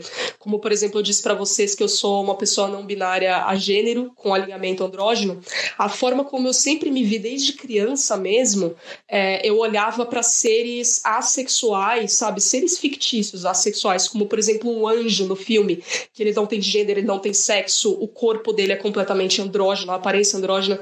Eu me identificava com aquilo, eu me via como se eu fosse um anjo. E as pessoas não me davam essa opção. Ninguém podia dizer que eu não precisava me encaixar nessas caixinhas de gênero, que eu poderia simplesmente abdicar de todas elas e simplesmente ser eu. Isso é uma coisa que entrou na minha vida recentemente. Então, acredito que você saber que você não se identifica com gênero é uma coisa muito natural. É uma coisa que está dentro de você e que está mais. É, parte mais de você olhar para isso, olhar para dentro, entender como você se enxerga dentro de você e aceitar isso entendeu? É uma coisa, é uma coisa bem natural. Não tem um momento que por causa da roupa, por causa do cabelo, é, é vem de dentro, vem do coração mesmo, vem de como você se vê por dentro. Nossa, que fala perfeita. Sério. Alguém tem alguma coisa para complementar? Eu acho que a B falou tão bem. Bom, nesse caso, vamos seguir para a próxima pergunta do slide. Como tornar o movimento LGBTQIAP+, mais inclusivo com a comunidade ACE e suas pautas? Ai, gente, é, essa assim, é para mim essa, né? Mas é tão, é tão difícil falar assim exatamente como fazer isso, porque é uma coisa que já estamos tentando, né? Já, assim, como, como fazer? Pedindo para as pessoas é, serem mais, terem mais empatia e estarem mais abertas para ou para outras sexualidades, para outra, outras outros termos, para outras vivências que não as delas. É, assim, como, como fazer a comunidade LGBT ser mais é, inclusiva e ser mais é, aberta para todas as outras coisas que ela já não é aberta, né? Como ser, ser mais inclusiva com as pessoas trans, como ser mais inclusiva com as pessoas é, que não são brancas, como ser mais inclusiva com tudo, sabe? Tudo que ela. Você entende o que eu quero dizer? Tipo assim, é muito, é muito frustrante e é uma batalha. Assim, na minha opinião, é uma batalha, é uma luta de estar tá lá, se incluir, é, colocar nossas pautas em dia ir lá buscar o espaço e, e, e entender assim que o nossa a nossa luta não é sozinha, é de todos, né? Assim, é uma luta para que para que assim exista exista a presença de todos na de todos na nessa nessa nessa nesse espaço que deveria ser amigável a todos a todos nós né? Então assim como como que nós vamos fazer é, uma pessoa que extremamente egocêntrica que só liga para a sexualidade dela seja assim um homem gay que só liga para as pautas gay que nem, que nem já foi falado aqui, ou uma mulher lésbica que só liga, só liga para as experiências dela e para as pautas dela, como fazer essas pessoas ligarem para a pauta de todos nós, né? Assim, lutando e mostrando que nós estamos juntos, nós não somos tão diferentes, assim, nós temos vivências diferentes, mas estamos aqui num, numa busca de espaço em comum entre todos nós. Então, para mim, é, é, é, assim, não deixar as pessoas nos invalidarem. Então, é, assim, lutar para que, que a gente esteja lá, se, se, houver uma fala dizendo que nós não pertencemos ali ou tentando no, nos apagar, nos invalidar, lutar contra isso, sempre falar, ir atrás, sabe? E não simplesmente sair da sala porque, porque tá, tá aquele clima ruim, entendeu? Tipo assim, ficar na sala e, e, e, bater isso de frente, não sair de lá e, sabe, e colocar seu território, falar assim, não, pertenço a essa sala, eu pertenço, essas suas pautas são as minhas também. Então, para mim, é, é isso, assim, é uma coisa que a gente faz toda hora e eu, assim, o pessoal do, do meu coletivo é um pessoal muito bacana, né? Muito incrível, assim, que, por exemplo, o Walter. O Walter, ele, ele é moderador de vários grupos assexuais. Né? Então, assim, o pessoal, quando o pessoal tenta invalidar outras sexualidades lá dentro, ele imediatamente fala: não, peraí, vamos discutir isso aqui, não é desse jeito. Então, assim, ele, ele está é, garantindo que não vai, vai, não vai haver um pagamento das outras sexualidades também, né, naquele, naquele espaço. Tipo, o nosso espaço não é um espaço só nosso. A gente está entendendo isso, né, e está lutando também por isso. Então, é, da mesma maneira que a gente está tentando é, se inserir na, na comunidade LGBTQIA+, a gente também preserva esse espaço deles no nosso espaço, sabe? Se isso fez, fez sentido, eu falei a palavra espaço várias vezes aqui, repetir em sequência. É, eu acho que é isso, assim, eu gostaria de saber se alguém mais aqui quer falar, porque eu acho que é uma pergunta não só da sexualidade, né? É uma pergunta para todas as outras pessoas que são muitas vezes excluídas, que são Uh, que recebem todo tipo de agressão dentro de uma comunidade que deveria ser aberta para todos nós. É, eu queria complementar um pouco, Sofia é, Sofia, porque, tipo assim, eu fico literalmente pensando muito numa lógica a partir do, dos últimos acontecimentos, assim, né, e de todas essas prerrogativas e narrativas a favor de vidas negras e etc. E muita gente sempre pergunta, né, para aquele determinado grupo que é oprimido, como pode deixar de ser um opressor ou como tornar determinada coisa mais inclusiva e etc. Né? E eu acredito muito numa lógica de que essa é uma pergunta e eu acho que você respondeu, acho não, você respondeu super bem, acredito nisso. Eu inclusive conheço muito pouco assim, então eu também venho aprendendo, lendo mais sobre e eu confesso que eu acredito que cabe a mim fazer isso, sabe? Não a mim te perguntar sobre isso. Por que eu tô falando sobre isso? Porque eu acredito que hoje as informações elas são meio que redistribuídas é, de uma forma muito é, proporcional, desproporcional, claro que há uma desigualdade quando a gente vai ver é, que não existe uma democracia de conhecimentos, mas que, no entanto, cabe ao meu opressor entender qual é a lógica que ele reproduz e como ele, de alguma forma, pode se tornar mais inclusivo. Por que eu falo isso? Porque é a mesma coisa quando me perguntam, né? Os homens gays me perguntam como eu posso tornar a comunidade LGBTQIA mais inclusiva para vocês. E eu pergunto, vocês deveriam responder isso, pois a comunidade LGBTQIA é uma supremacia branca cisgênera a qual você está lá em cima. Então, uma vez que você está lá em cima, cabe a você pensar estratégias para que eu consiga ocupar esse mesmo espaço que você e para que não haja também supremacia em meio a nós, que também vai de um outro encontro, de um outro discurso que eu acredito que é que é, boa parte das pessoas usam muito o topo, né? E aí que eu discuto isso muito também dentro do, do movimento negro, que é pretos no topo e etc. Esse topo ele não deveria existir, não deve se existir um topo. E eu acredito muito nessa narrativa e, é, e acredito mesmo dentro do movimento LGBTQIA+, porque assim, não tem que existir um topo.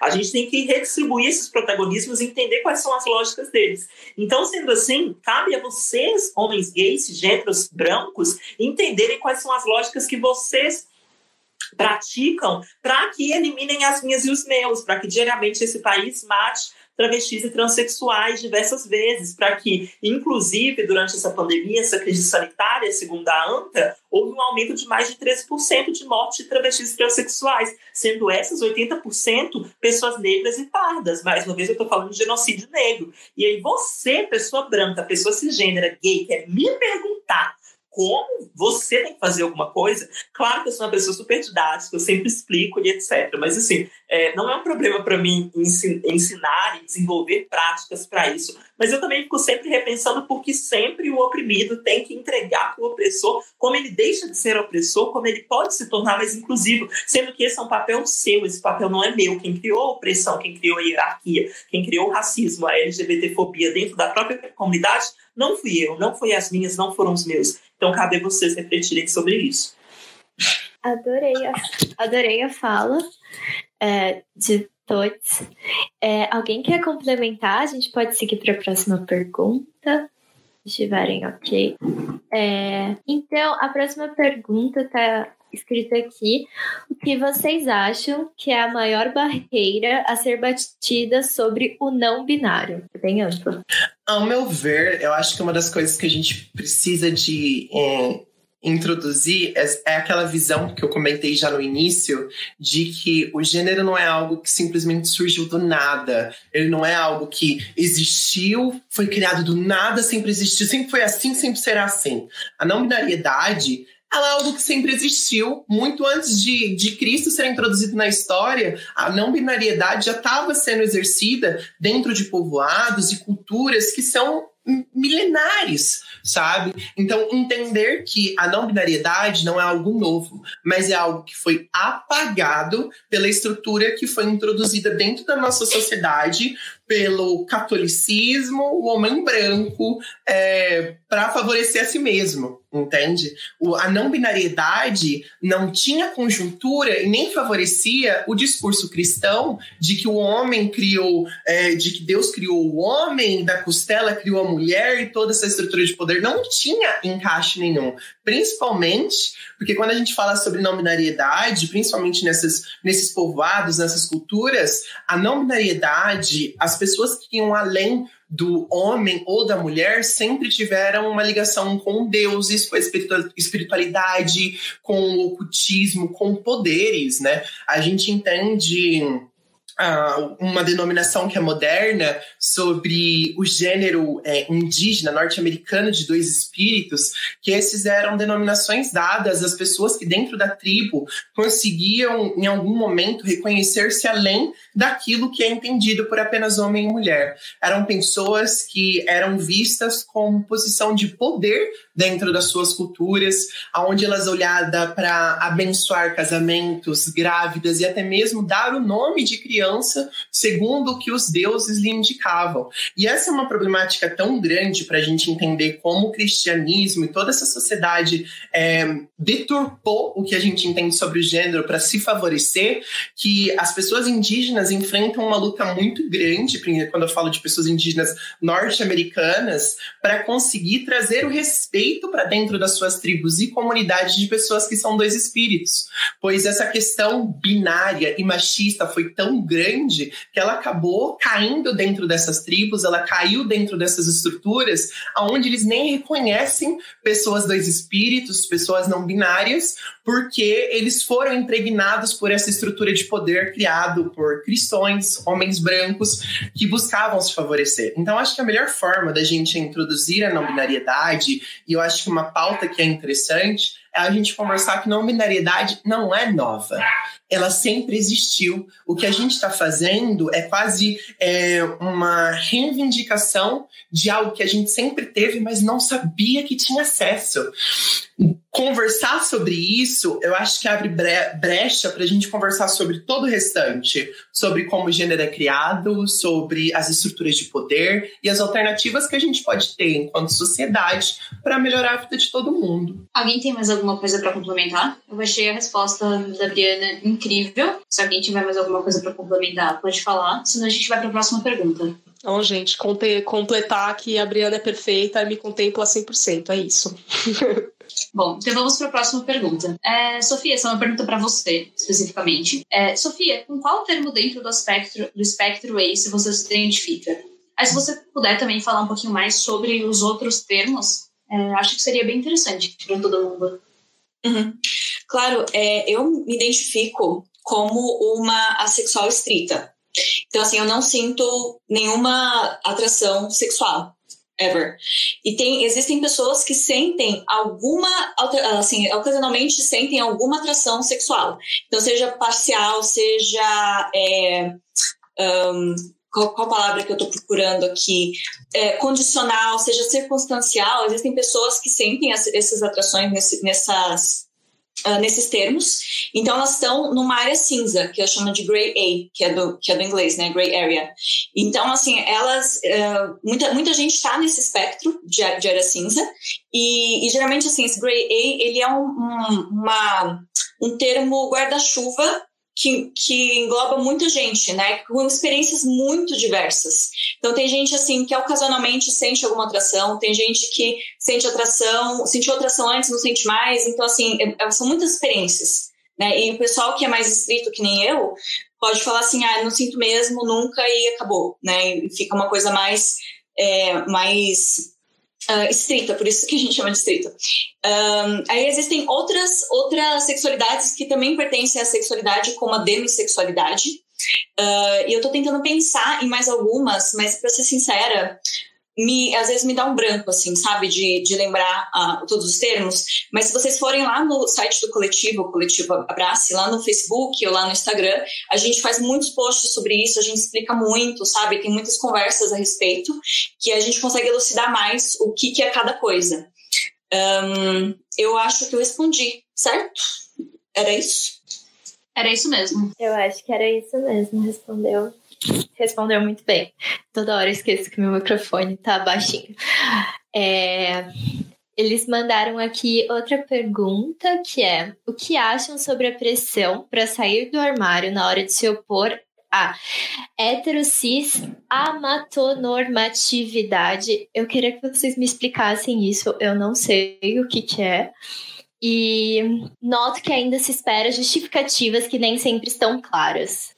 Gata, heterocis normatividade seria justamente essa concepção de que é, o correto e o normal é o hétero e o cis, e tudo que engloba isso. Então, a relação entre um homem e uma mulher, então, relações binárias, ativo e passivo, tudo isso aí faz a gente girar em torno de uma cis heteronormatividade, ou seja, a forma como pessoas cis e héteros vivem, as normas delas, e querer impor que isso se aplique a todas as pessoas, sendo que não se aplica. Isso seria uma, uma heteronormatividade. Eu espero ter, ter conseguido explicar. Se alguém quiser explicar melhor do que eu aí. Eu, eu entendi, eu acho.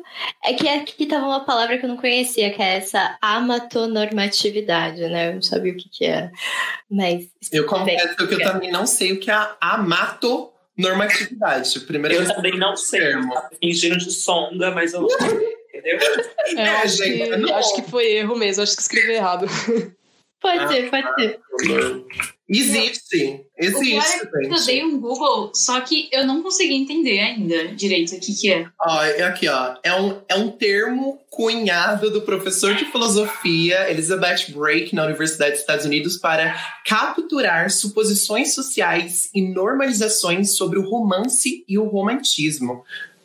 Eu acho que talvez seria uma forma de se olhar sobre a romantividade, a romance, de forma normativa, entende? Então, só pode haver romance é, entre uma, um, um, casal alossexual, entende? Se há romance, há necessidade de ter relações sexuais e assim por diante. Não entendendo que existem diversas formas de viver a romanticidade, além do que a gente vê dentro dos casais alo cis normativos? Nossa, pelo que o nosso produtor mandou aqui, é, a autonormatividade é a pressuposição de que a atração romântica sexual é normal e essencial a todo ser humano. É ter pena de pessoas que por qualquer motivo não namoram e é também forçar um chip entre todo e qualquer personagem de ficção. Então, é, é um termo que vem do, da comunidade romântica. Que é que nem todo mundo falou, é assim, é falar que, que sobre todos sentirem atração romântica. Tipo assim, é, é tipo assim, é, você vai. É, é, que nem aquela coisa da, da alossexualidade compulsória, né? Tipo, todo mundo tem sexualidade, todo mundo vai transar, tal, tal, tal, tal, tal. Então, assim, todo mundo vai sentir atração romântica. Se você não sente, tem uma coisa errada com você.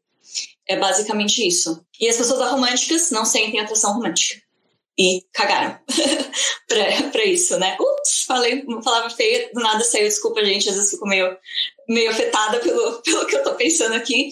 Mas é isso mesmo, assim, tipo, é uma. É uma, é uma normatividade, né? Tipo assim, você forçar as pessoas a, a pensarem que existe alguma coisa errada com elas se elas não Uh, sentirem essa atração romântica, não desejarem essa conexão romântica que, teoricamente, todos deveriam desejar. Entendi. Nossa. Entendi.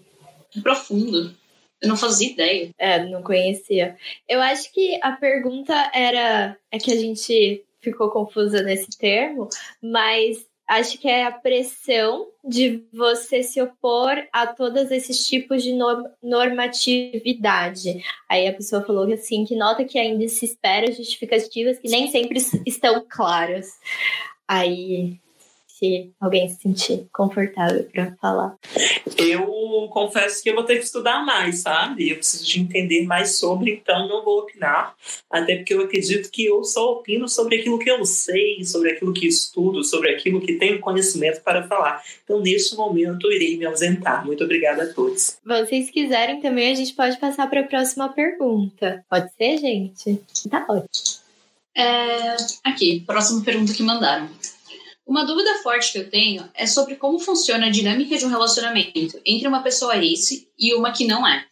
Ah, é mais uma pergunta difícil de responder porque depende das experiências das pessoas. Né? Tipo assim, todo mundo é diferente, todo mundo gosta de coisas diferentes, entende relacionamentos diferentes, é, demonstra demonstra atração, de, uh, assim, de, demonstra uh, carinho de maneira diferente. Então é muito difícil responder isso, porque existem mil, mil possibilidades, né, de como seria um relacionamento entre uma pessoa que é assexual e uma pessoa alossexual.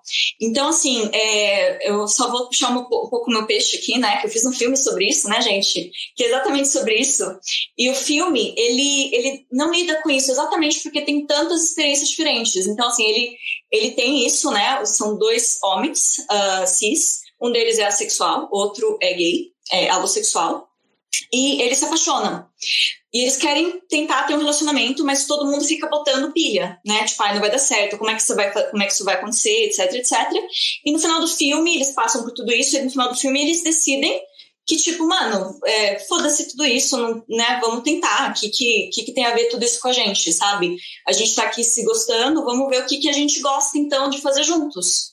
O que, que seria isso, né? O que, que seria um lugar comum entre nós dois, em que a gente poderia ter esse, um relacionamento, talvez e, e aí eles saem juntos, assim, pela noite, né, andando romanticamente. É, então, é exatamente isso, assim, uma pessoa, pode ser, assim, que, que você tem um relacionamento que seja um relacionamento sem sexo, mas que seja um relacionamento com carinho, com intimidade, é, ou que seja um relacionamento que tenha um, algumas coisas sexuais mas não tudo, né? Assim, não, não, não, por exemplo, sem, sem penetração, só com outras, outras coisas, outros atos sexuais. Pode ser assim que você seja um relacionamento como qualquer outro, porque muitas pessoas assexuais transam. Porque essa questão da sexualidade, a sexualidade, ela, ela é uma ausência da atração é, sexual. Então a pessoa não sente atração, mas não tem nada de errado com o corpo dela. Ela pode perfeitamente transar se ela quiser, por qualquer motivo. Tem pessoas sexuais que transam porque querem engravidar, tem pessoas que transam porque querem ter, sentir uma conexão ali com o parceiro, querem ter essa intimidade, ou porque te, sentem tesão e querem dar vazão a esse tesão, né? Gostam de, de fazer sexo. Então pode ser assim que esse relacionamento tenha sexo perfeitamente e não, e não seja diferente de qualquer outro relacionamento que você tenha com uma pessoa alossexual. Então, assim, a resposta para isso depende, assim, de tudo, né? Quem é você como pessoa? Quem é essa pessoa que você está querendo namorar? Tudo, tem milhões de questões aqui, né? Que tem que ser, tem que ser respondidas antes da gente chegar para falar, assim, como que vai ser, então, esse relacionamento. E eu sinto que essa ideia, essa concepção de que um relacionamento não daria certo porque não vai ter sexo, é uma, é uma coisa muito bizarra para mim. Porque, assim, quem diz, primeiro, quem disse que não vai ter sexo, né? Tipo, de onde você, você tirou isso da sua cabeça, né? Tipo, de onde você tirou isso? Quem falou que, em primeiro lugar, não vai ter, né? E, e por que, que porque, assim, você acha que não vai dar certo por causa dessa uma coisa que talvez não tenha? E todos os milhões de, bilhões de relacionamentos entre pessoas alossexuais, né, entre elas mesmas, que não dão certo, apesar de transarem, apesar do sexo ser ótimo. Então, assim, existem muitas questões para mim, assim, existem muitas questões para um relacionamento dar certo que vão para além disso, dessa, dessa coisa, dessa discussão meio básica, sabe? Do tipo, ah, mas e o sexo, né? Tipo assim, vocês querem, vocês querem assistir Netflix sábado à noite comendo pizza, entendeu? Se você já não quer fazer isso, você já tem um problema, entendeu? Você já tá com uma questão aí, porque uma pessoa quer ir pra balada e outra quer ficar em casa. Então você já tem um problema. Então, tem milhões de outras questões aí nesse, nesse para um relacionamento dar certo que vão além dessa, dessa história do, do ah, ele é sexual, né? Sei lá o quê, sei lá o quê. Então, acho que é uma, é uma, é uma coisa complexa para ser dito, mas assim, é, eu espero ter dado uma, uma gama né, de possibilidades aqui do, de como que poderia acontecer esse relacionamento. Super aula! Arrasou demais. É, é, e vamos assistir o seu filme. É, a última perguntinha, que a gente já está acabando, é, que foi feita pelo slide também. É, uma pessoa hétero que não sente atração por pessoas trans é necessariamente transfóbica? Será que os estereótipos de gênero contribuem para essa questão? Eu acho essa pergunta bem emblemática, sabe? Eu acho que não tem uma, uma resposta precisa, porque é, a partir do momento que eu entendo que a estrutura social em que nós vivemos ela é transfóbica, ela é racista, ela é sexista, ela é machista, eu compreendo que todo mundo que integra essa estrutura por si só também é de alguma forma involuntária ou não racista, transfóbica, LGBTfóbica, por aí vai. Por que eu tô falando isso? Porque é a mesma coisa que eu perguntar, né? Tipo assim, ah, tem alguém que tá assistindo a gente aqui que é racista, e aí todo mundo fica calado.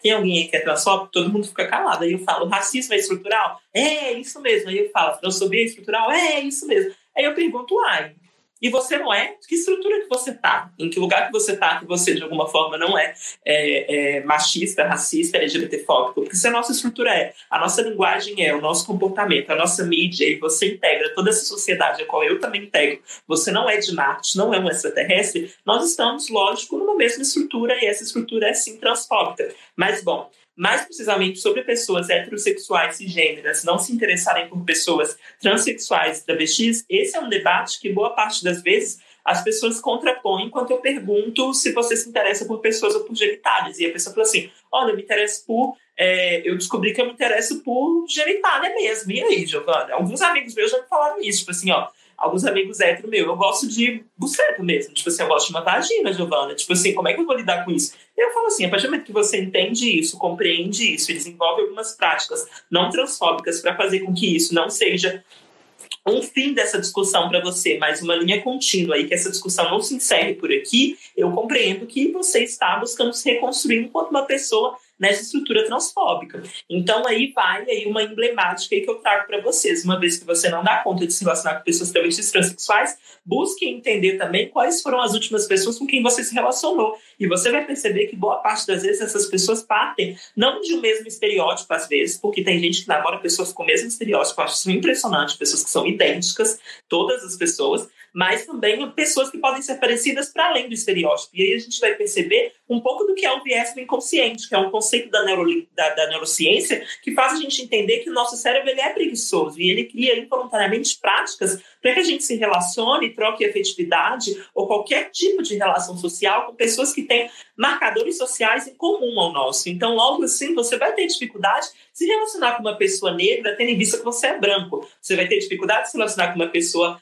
é, travesti transexual, uma vez que você é cisgênero. Então, por que, que eu estou falando isso? Para a gente entender que, inconsequentemente, inconscientemente, na verdade, o nosso cérebro, a nossa, a, a, a nossa cabecinha, ela já está trabalhando para isso e a gente precisa de romper com essa lógica. Então, Quando você entende que todas as pessoas com quem você se relacionou são muito parecidas, você precisa de contrapor isso. Você não pode tornar isso o fim de toda a discussão. Você tem que dar continuidade a ela. Eu acho que essa talvez seja uma resposta plausível, assim, sabe? Até eu escuto muito, eu, eu escuto muito essa pergunta e eu sempre fico assim pensando que isso é muito diverso e vai haver pessoas que podem sim ser transfóbicas, assim como todo mundo é transfóbico e que é uma discussão ampla. Eu concordo 100% e, e num complemento, eu tento pensar assim, que a pergunta não é nem se é transfóbico ou não, transfóbico é. Agora, é como você disse, quais que foram as experiências, as vivências que levaram você a enxergar as pessoas dessa maneira, sentir uma atração por uma genitália, ou para de repente assumir que você não se apaixonaria por uma pessoa que não tem é, um corpo que você esperaria. Porque isso pode acontecer. Você pode muito bem, um belo dia, se apaixonar por uma mulher, né? Trans e você descobrir depois que ela tem trans. E aí você já tá apaixonado. E aí, como é que vai ser a sua relação com essa pessoa? Então a pergunta não é nem se é transfóbico ou não, é.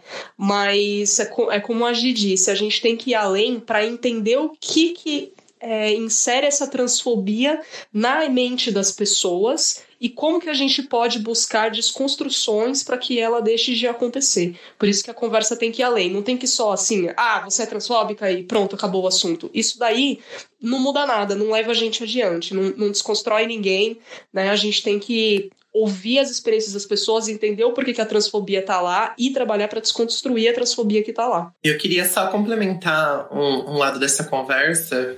G e B já esmurrou tudo que tinha que esmurrar, mas já que a gente está no final, eu queria falar uma partinha também que eu é interessante, porque a gente tem o lado do, do homem cisgênero heterossexual que se viu confrontar, confrontado é, em um mix entre o desejo e o romance e a gente tem todas as imposições estruturais da nossa sociedade que o barra de viver aquele relacionamento como qualquer outro.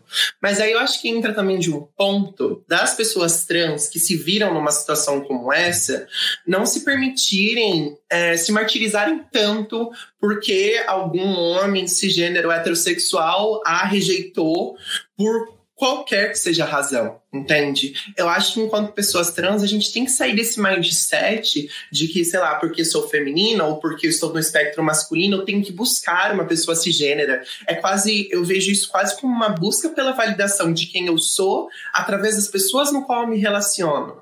E a gente precisa de repensar essa, essa questão de validação sobre a minha identidade porque a única pessoa que tem que validar é você mesmo, sabe? É você que tem que se amar, é você que tem que dizer eu sou assim. Agora, se alguém não quer se envolver comigo por causa da forma como eu construí uma identidade ou por quem eu sou, esse é um problema inteiramente daquela pessoa, não seu de você internalizar e questionar sua própria identidade, questionar sua passabilidade, que isso é um tema tão discutido dentro do meio trans. Ai, será que eu passo? Será que eu não passo? Você passa o quê? Aonde? Quando? Entende? Muitas vezes eu vejo é, muitos questionamentos das pessoas, nossa, Briana, como que foi seu processo de transição?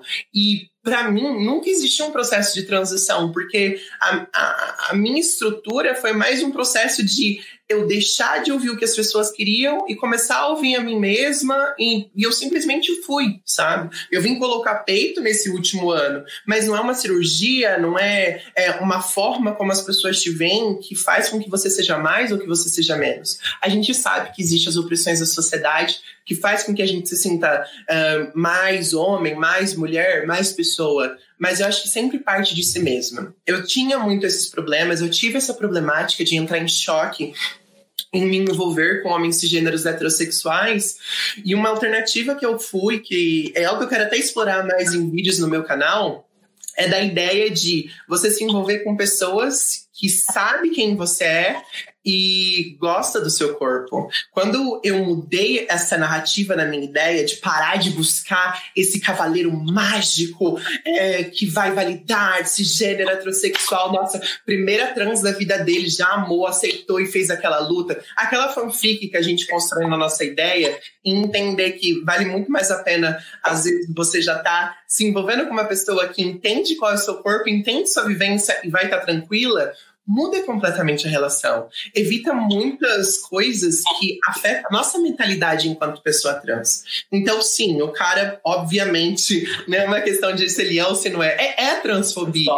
Mas da mesma forma como eu entendo que enquanto pessoa branca é uma luta diária para eu não ser racista, porque eu cresci numa estrutura que literalmente colocou nas piadas, colocou no convívio uma naturalização do racismo. Da mesma forma que esse cara provavelmente cresceu a vida toda ouvindo os, o pai, o amigo, os irmãos, o diminuindo com questões ligadas à feminilidade. Então, quando o homem se gênero sexual encontra uma mulher maravilhosa de peito e pau, ele entra num choque de realidade que ele simplesmente não tem a força que a gente tem para conseguir lidar. Então, entenda o seu poder e se empodere nele e busque pessoas que amem o seu corpo como você deveria amar ele também.